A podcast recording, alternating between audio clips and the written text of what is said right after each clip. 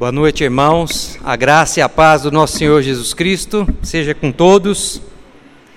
Continuando essa, essa viagem que estamos fazendo em oração essa semana, nessa percepção sobre o tempo, pensamento sobre o tempo, eu queria pedir para os irmãos abrirem suas Bíblias, ou os irmãos aqui em casa, ou seu aplicativo aí, ou seu celular, em Efésios capítulo 5 versos de 15 a 17. Efésios capítulo 5, de 15 a 17. Portanto, vede prudentemente como andais, não como nécios, e sim como sábios, remindo o tempo, porque os dias são maus. Por esta razão, não vos torneis insensatos, mas procurai compreender qual a vontade do Senhor. Vamos orar mais uma vez? Senhor Deus, ilumina-nos, ó Pai, com teu Santo Espírito, com a ação dele, ó Deus, no nosso coração. Ilumina-nos agora quando vamos nos debruçar sobre a tua palavra e meditar sobre ela, ó Pai Aplica a tua palavra ao nosso coração. A tua palavra é a verdade. Que o teu Santo Espírito tenha liberdade, tanto aqui quanto em cada pessoa que está agora vendo e ouvindo, para agir conforme a vontade do Senhor, Pai. Nós pedimos isso em nome de Jesus. Amém. Irmãos, é, esse texto, essa carta aqui foi escrita por Paulo a um povo que morava num lugar chamado Éfeso, e não dá para a gente estudar nenhum texto da Bíblia sem um pano de fundo, sem um, um, uma motivação sobre uma história que tem por trás. E a primeira coisa que a gente vê quando vai estudar isso aqui, e a carta aos Efésios, que é maravilhosa toda ela, é que esta carta foi escrita por Paulo para um povo cristão. Você vai encontrar alguma carta para a igreja em tal lugar, para gente que talvez não acredite em Deus, mas essa não. Essa foi escrita para um povo cristão, um povo de igreja. Vamos dizer na linguagem de hoje, um povo crente, que crê em Deus. Então, a primeira coisa que a gente tem que levar em conta é isso. Nós vamos ver isso durante o estudo. Paulo vem falando aqui nesse, porque não dá para você pensar um texto e não falar nada do que vem antes para você estudar esse texto. E o contexto desse texto aqui é Paulo que amava esse povo, amava de coração. Para vocês terem ideia, na terceira viagem, ele fez conhecidas na Bíblia, aqui no livro de Atos, três viagens missionárias. Na terceira, ele gastou três anos em Éfeso. Três anos numa cidade só, numa viagem missionária. Ele foi para uma escola de um cara que lá nos diz, nos diz Atos, lá, Lucas, que era chamava Tirano, e por três anos seguidos ele ensinou a palavra de manhã, de tarde e de noite, se deixassem. Três anos seguidos. Então ele está falando aqui para um povo que ele ama. Ele não está falando para gente desconhecida, para alguém que falar para ele que estava tendo problema. Ele está falando para um povo a quem ele ama de verdade, um povo crente, mas um povo pecador. Então, nesse sentido, essa carta é muito para nós hoje. E o contexto aqui próximo desse texto, Paulo está nesse capítulo, antes disso aí, dando alguns conselhos, fazendo algumas admoestações para eles, no sentido, e para nós também, falando para esse povo abandonar o pecado. E está falando para eles abandonarem as obras infrutíferas da carne e das trevas. Ele diz aqui, você vai ver lá no subtítulo, é fruto da luz e as obras das trevas. E aí ele fala para abandonar, e ele fala assim no verso, no capítulo 5, verso 7, ele fala: Ninguém, 6. Ninguém vos engane com palavras vãs, porque por essas coisas vem a ira de Deus sobre os filhos da desobediência. Aí ele vai falar no 7. Portanto, não sejais participantes com eles. Pois outrora erais treva, porém, é, trevas, agora, porém, sois luz no Senhor. E aí no, no 11, ele vai falar o seguinte: Não sejais cúmplices nas obras infrutíferas das trevas, antes, porém, reprovai-as. Então, se eles estão fazendo isso aí, você não vai andar com eles, você vai reprovar. E ele ainda vai falar mais.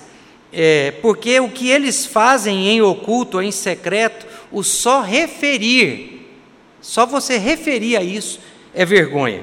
Mas aí no 15 ele vem, portanto, está com sua Bíblia aí, o texto está aqui, eu não sei. Portanto, esse portanto aí, cada palavra desse texto nosso, de tão rico que ele é, cada palavra extrai alguma coisa profunda para nós.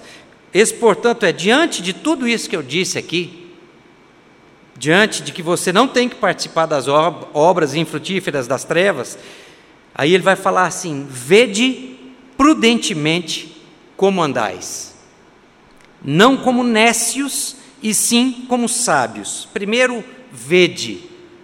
Esse vede aqui não é você passar o olhar assim, não, tá? Esse vede é olhar atentamente, é observar, é, é prestar atenção, examinar.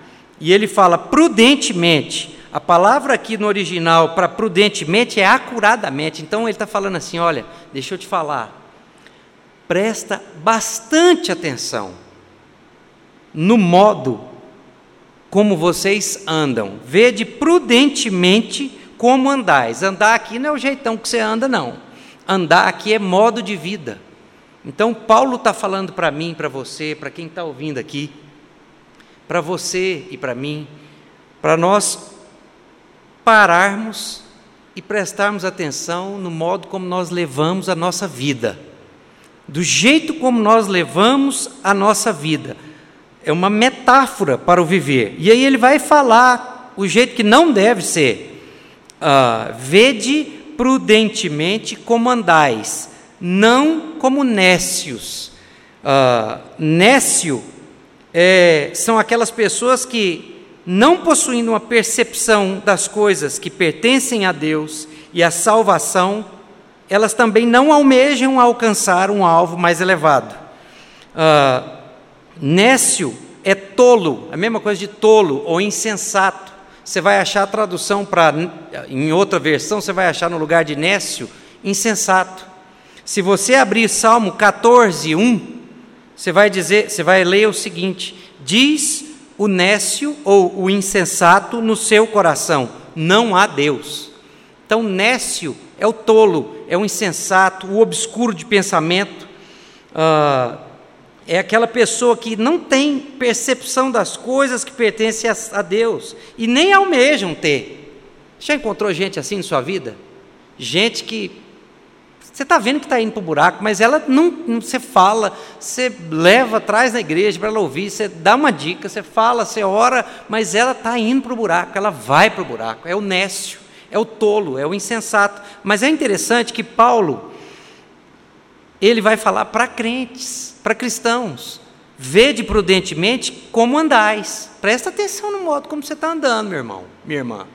Vocês como família, como igreja não como nécio. Ou seja, lembra que nós, lá no capítulo 1, verso 1, aos santos da igreja em Éfeso, ele está escrevendo para cristãos. Então ele está falando que gente cristã, gente santa, pode andar como nécio. Não é interessante? O cara que ama esse povo está chegando junto com eles e ele está falando para eles assim: vede prudentemente o jeito que vocês estão andando na vida de vocês não como tolos que fazem bobagem na vida, que agem como um bobo, uma boba na vida, mas sim como, aí ele vai dizer, não como nécios, tolos, mas como sábios. Ah, o que Paulo está querendo dizer aqui, em outras palavras, resumindo, é assim: não seja tolo, não seja bobo ou boba, seja, não seja insensato, você conhece a palavra de Deus, você foi instruída na palavra de Deus, não tente a Deus, porque quando você conhece o que tem na palavra e você age como nécio, você está tentando a Deus. Ele está falando isso. Tem ocasiões na nossa vida onde nós temos que tomar decisões difíceis, muito difíceis. E essas várias vezes onde somos colocados em dificuldade e temos que fazer escolhas duras e difíceis, são nesses momentos que passamos para o outro lado da peneira. Esse aqui eu vou pegar um conceito do pastor, do reverendo Ricardo Barbosa. Abra Lucas 22, 31. Lucas 22, 31.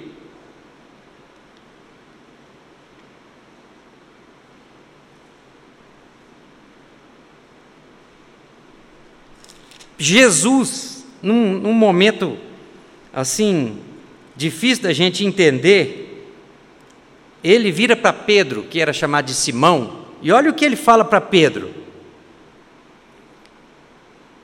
Simão, Simão, eis que Satanás vos reclamou para vos peneirar como trigo. Olha que coisa complicada. A pessoa Jesus falando isso para você. Jesus te Jesus eh, que Satanás vos reclamou para vos peneirar como trigo. Ai, meu Deus do já me dá um, um tremor, não é não? E aí a gente pensa que essa peneira não aconteceu. Só que se você seguir o texto aqui, você vai ver que foi nesse momento aqui que Jesus e Pedro fala: Não, Senhor, de jeito nenhum, eu amo o Senhor e eu vou com o Senhor até a morte, se for preciso. E Jesus vira e faz aquela velha história que nós já sabemos, hoje, antes que o galho cante, você vai me negar, e ele nega, e tudo acontece, aquilo tudo. Pedro passou pela peneira. Aí lá depois que tudo aconteceu, Jesus já tinha morrido, eles estavam pescando. Se você abrir agora em João, Evangelho de João 21, João 21, versos 15 a 17. É interessante aqui desse texto é que Jesus aparece no verso 7. Olha o 7, 21, Evangelho de João 21, 7. Aquele discípulo a quem Jesus amava disse a Pedro, João disse a Pedro: É o Senhor, ele estava ressurreto. Simão Pedro, ouvindo que era o Senhor, cingiu-se com a sua veste, ou seja, ele estava seminu, ele cingiu-se com a sua veste, porque se havia despido e lançou-se ao mar. Mas isso não é o mais importante. Agora, olha do 15 ao 17. Jesus pega Pedro e ele conhecia Pedro. Ele tinha passado pela peneira de Satanás. Do 15 ao 17, depois de terem comido, Jesus olhou bem dentro dos olhos de, de Pedro e disse assim: Perguntou a Jesus a Simão Pedro: Simão, filho de João, amas-me mais do que a estes outros? Pedro deve ter pensado assim: de novo, lá vem ele. E ele respondeu: Sim, Senhor, tu sabes que te amo. E ele lhe disse: Apacenta os meus cordeiros. Tornou a perguntar-lhe segunda vez: Simão, filho de João, tu me amas?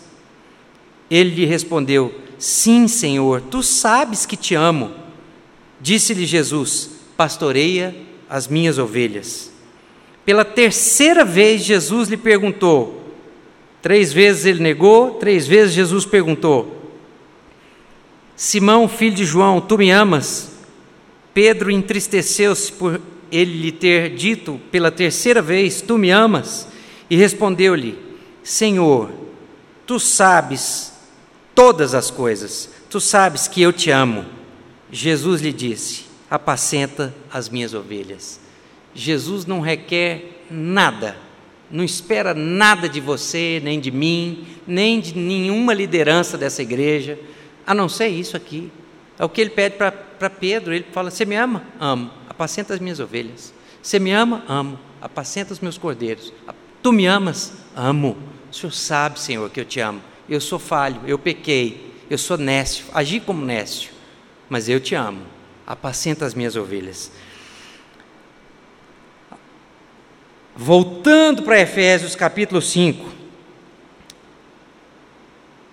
e entendendo isso, que só seremos aprovados quando passarmos, não é que Satanás vai requerer a cada um de nós, não, também, tá? Mas que passarmos para o outro lado da peneira, quando nos, nós conhecermos de verdade a Jesus Cristo no nosso coração, é que nós vamos poder andar como sábios. Pastor, por coincidência, não existe coincidência, né? Pregou domingo aqui sobre isso. Texto de Tiago, capítulo 1, verso 5 e 6. Pedir sabedoria a Deus, e Ele vai dar, e vai dar com gosto.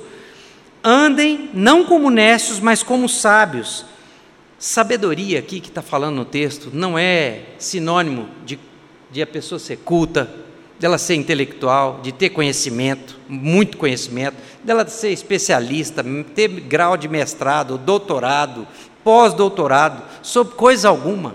Essa sabedoria aqui, ela vem do alto. Muitas vezes você vai encontrar uma pessoa com um alto nível de conhecimento, porém com a vida completamente destruída, porque toma decisões como um tolo, como um nécio. E você vai encontrar pessoas humildes, simples no seu pensar, na sua intelectualidade, e que são extremamente sábias. Extremamente sábias. Agora, isso também não é regra. Você vai encontrar pessoas simples que são tolas e pessoas muito cultas que são sábias. Não é regra isso. Uh, essa sabedoria que ele está falando aqui, para você não andar como nécio, mas como sábio, é a sabedoria que vem de Deus, é aquela sabedoria de, de Provérbios, do livro de Provérbios, capítulo 14, 16. É andar neste mundo de acordo com a vontade de Deus. Toda vez que você for tomar uma decisão, você vai usar a sabedoria de Deus. Nesse sentido, nós vamos encontrar muita gente iletrada que não é sábia. Tá, então Paulo fala o seguinte: vede prudentemente como andais, não como nécios, e sim como sábios. Aí ele vai te dar dois caminhos, duas, duas orientações relacionadas com esse preâmbulo que ele fez aqui. Ele vai te dar duas orientações profundas para a sua vida, para a minha vida. A primeira é remindo o tempo, porque os dias são maus. Remindo o tempo foi aqui que esse texto me pegou. Não sei te explicar porquê, mas foi nesse lugar aqui que o texto me pegou. Remindo o tempo, porque os dias são maus. Primeira coisa, remir, no original, no grego, significa comprar de volta. Olha que interessante. Você pensa assim, remir o tempo, ah, vou aproveitar cada minuto da minha vida, né? Cada segundo, não é isso que a gente pensa? Mas não tem nada a ver. É também, porque vai implicar nisso, mas em primeiro lugar não é. Remir é comprar de volta, pagar totalmente. Em outras palavras, é aproveitar, é tomar aquilo que passou, mas que é seu. Era usado muito para escravos. Você ia para a praça e a palavra que é usada lá para comprar é remir, para comprar de volta. Você vai comprar de volta. E aí a palavra aqui, remindo o tempo, tempo aqui também não é tempo, minuto, segundo, dia, hora, mês, ano. Não tem nada a ver. A palavra não é cronos, mas é kairos, que é usada para falar de oportunidade, de ocasião. Então, remir o tempo é aproveita todas as oportunidades que Deus der para você na sua jornada cristã. Todas. Não deixa passar. E eu entendo que muita gente vai querer aproveitar isso aqui para oportunidades de emprego, de trabalho, de dinheiro. Pode usar, não tem problema não. Mas Paulo não estava pensando nisso no texto, porque a gente vê isso no contexto. Remir o tempo porque os dias são maus, em outras palavras, uh, vai ser assim. Sabe aquele ditado que diz assim que cavalo selado não passa duas vezes? Já ouviu esse, esse ditado? Passou um cavalo selado? Você entende isso, né? Você pula e vai embora, é uma oportunidade, às vezes é uma vez só. Aqui não se aplica. Na vida cristã, o cavalo selado passa mais de uma vez. E o que o texto está falando é para você não perder as oportunidades que são dadas para você na vida cristã. E você pode pensar assim, mas que oportunidades são essas? Não perder oportunidade. Eu vou te dar aqui alguns exemplos que eu pensei para mim. É resgatar as oportunidades. O cristão não é escravo do tempo. Ele pode redimir, ele pode comprar de volta. Deus é o Senhor do tempo, que é kairos, oportunidade, ocasião. Por exemplo, trabalhos no reino de Deus, na igreja. Muitas vezes passam por nós como notícias, trabalhos é, coisas para você fazer, ministérios para você assumir ou ajudar, simples demais ou complexos demais, mas você foge. Você diz: hum, não, agora eu estou muito corrido, agora não está dando, eu não tenho capacidade para isso, meu dom é outro. Esse é um exemplo de você montar e pular no cavalo que está selado, passando, de remir o tempo. Outro exemplo, é, além desse, de posições que possam te dar medo ou preguiça, mas que seriam a maior, maior bênção na sua vida, mas que você não aproveitou, e Paulo está falando aqui para você comprar de volta, comprar, resgatar. Outro exemplo, você como marido. Você, como cabeça espiritual da sua casa, Paulo está falando para santos aqui, para cristãos, pessoas separadas por Deus, e eu estou falando aqui para maridos cristãos. Você, como cabeça espiritual no seu lar, que é o que nós somos, você tem obrigação com a sua família, de conduzir sua família no caminho do Senhor de trazer para a igreja, de conduzir no culto em casa, de conduzir seus filhos da melhor maneira possível, de orar com a sua família. Você está em casa, você está me ouvindo, é obrigação sua em primeiro lugar. Agora, não é só sua. E você, mulher, que está aqui, que por um acaso o seu marido não é cristão, ou você não tem marido, aí a obrigação passa a ser sua. Aí não é que é obrigação peso, é remir o tempo, lembra? é aproveitar a oportunidade. Pode ser uma a maior oportunidade que Deus está dando para você. Outra coisa, assumir posições firmes na nossa vida. Tem muitos momentos que nós precisamos assumir posições firmes. Nós estamos no meio de pessoas que estão em pecado, que estão agindo mal, estão fazendo coisas erradas, a situação nos coloca para fazer coisas erradas, nós precisamos assumir posições com relação a isso.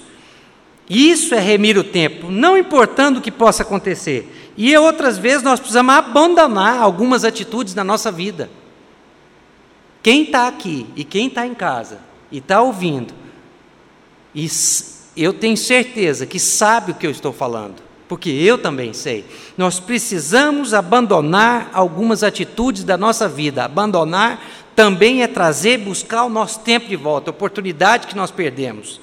Às vezes, na nossa família, quando muitos não são cristãos, verdadeiros ainda, e nós não temos aquela atitude de remir o tempo e buscar essa oportunidade. Não, nós abandonamos, às vezes, isso. Mas isso é remir o tempo. E Paulo está falando, é Deus quem está falando, né?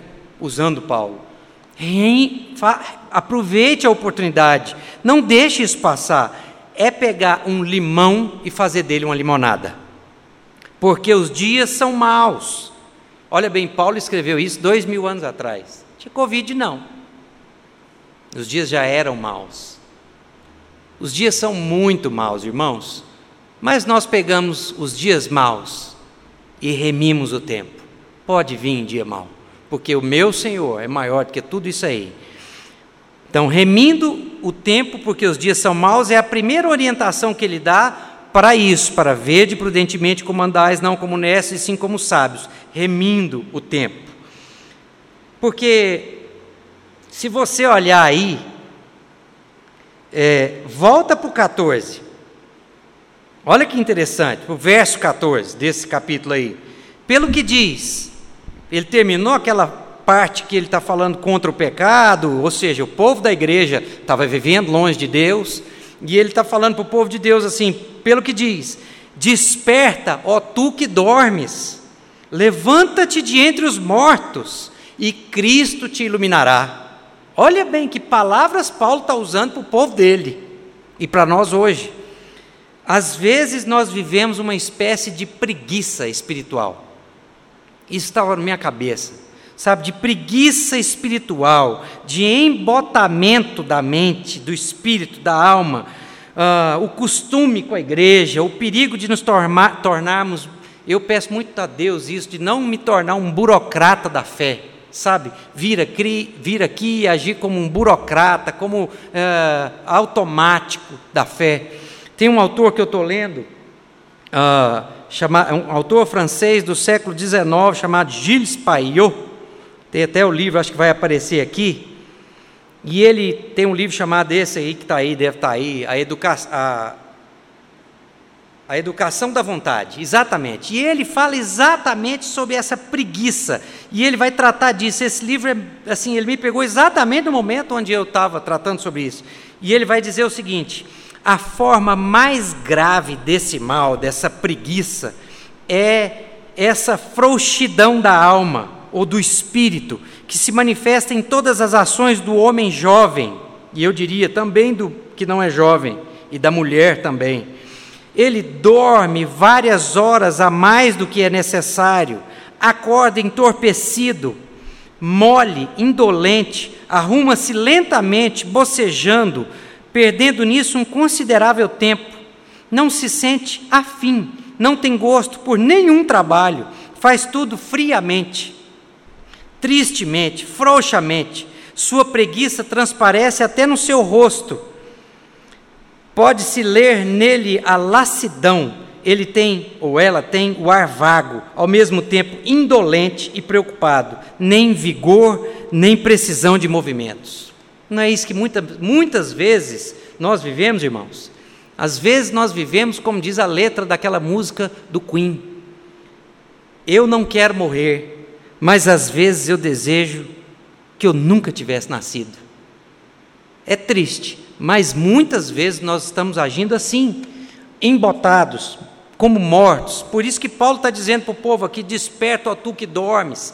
Se você está vivendo num momento de letargia, a palavra de Deus, o próprio Deus está te chamando Portanto, vede prudentemente como andais, não como necios, e sim como sábios, remindo o tempo, porque os dias são maus. E aí ele vai dar a, a segunda e a melhor das razões, ou a segunda, o segundo conselho, no verso 17. Por esta razão, não vos torneis insensatos, e aqui vem, mas procurai compreender qual a vontade do Senhor. Engraçado que a Débora falou exatamente isso. Que no começo do ano ela escreveu que ela queria saber qual a vontade de Deus para a vida dela no ano de 2021. E é uma coisa que às vezes nós não pensamos para nós. Vamos viver na vida, deixa a vida levar. Né? Uh, o John Stott diz o seguinte: Aí trazendo para período, para tempo como hora. Todos nós temos a mesma quantia de tempo à disposição, com 60 minutos por hora e 24 horas por dia. Nenhum de nós pode esticar o tempo. As pessoas sábias, porém, o empregam com o maior proveito possível. Sabem que o tempo está passando e também que os dias maus estão passando.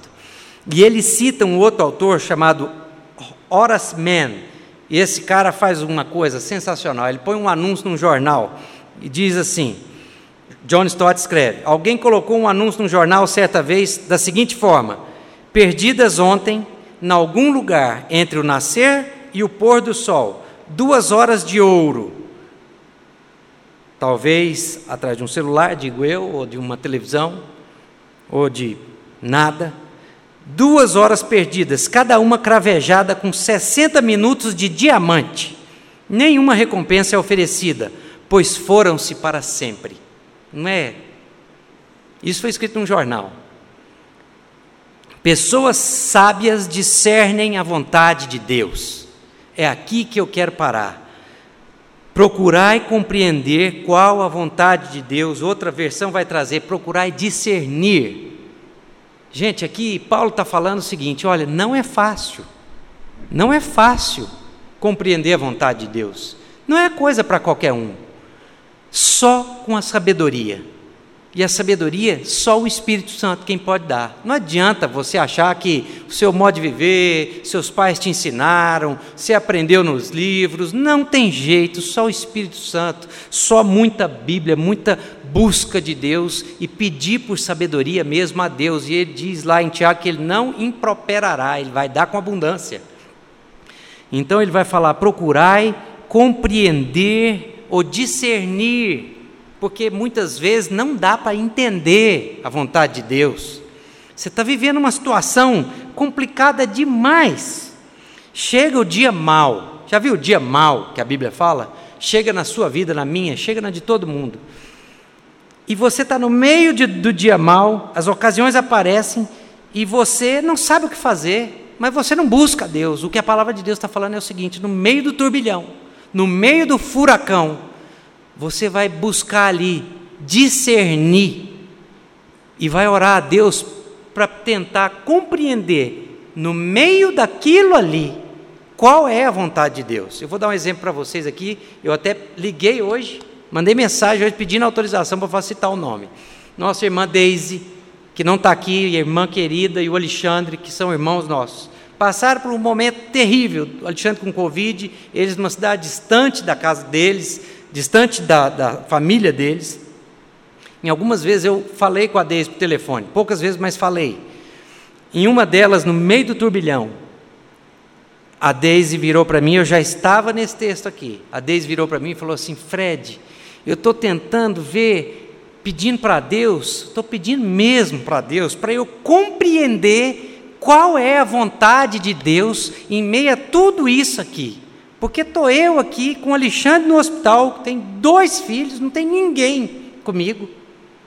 E eu, mas eu tenho certeza que Deus tem alguma coisa para nós. E naquele momento eu virei para Deus, porque eu tinha mesmo convicção do que eu falei para ela. Eu falei, Deus, eu tenho convicção do que eu vou te falar. Deus deixou vocês passarem por isso, para que vocês testemunhassem agora e por muito tempo o milagre que Deus fez na vida de vocês, vai fazer na vida de vocês. Poucos dias depois, não foi porque eu falei, foi porque era vontade de Deus e nós oramos, e muita gente aqui fora daqui orou, e Deus fez o milagre. Poucos dias depois, o Alexandre estava em casa, em casa. E eu falei com a Deise e ela deu exatamente esse testemunho hoje para mim. Então, você está passando por um momento de doença, é, discernir a vontade de Deus é saber no meio da doença, sabe? Muitas pessoas aqui têm entes passando por Covid agora ou por outras doenças. Ana Paula, nós estamos passando, o irmão da Ana Paula está internado no hospital. E é, tentar discernir no meio disso tudo, o Alessandro, uh, qual a vontade de Deus, o que a Bíblia diz sobre isso para mim. Uh, outra coisa, você está no seu trabalho sendo perseguido por alguém. Momento difícil para quem trabalha numa empresa, isso é complicado demais. Alguém está querendo puxar seu tapete. Você tentar procurar saber à luz da palavra o que é a vontade de Deus para você com relação a isso. Conflito entre marido e esposa, ou entre no meio da família, dissensão para arrebentar mesmo.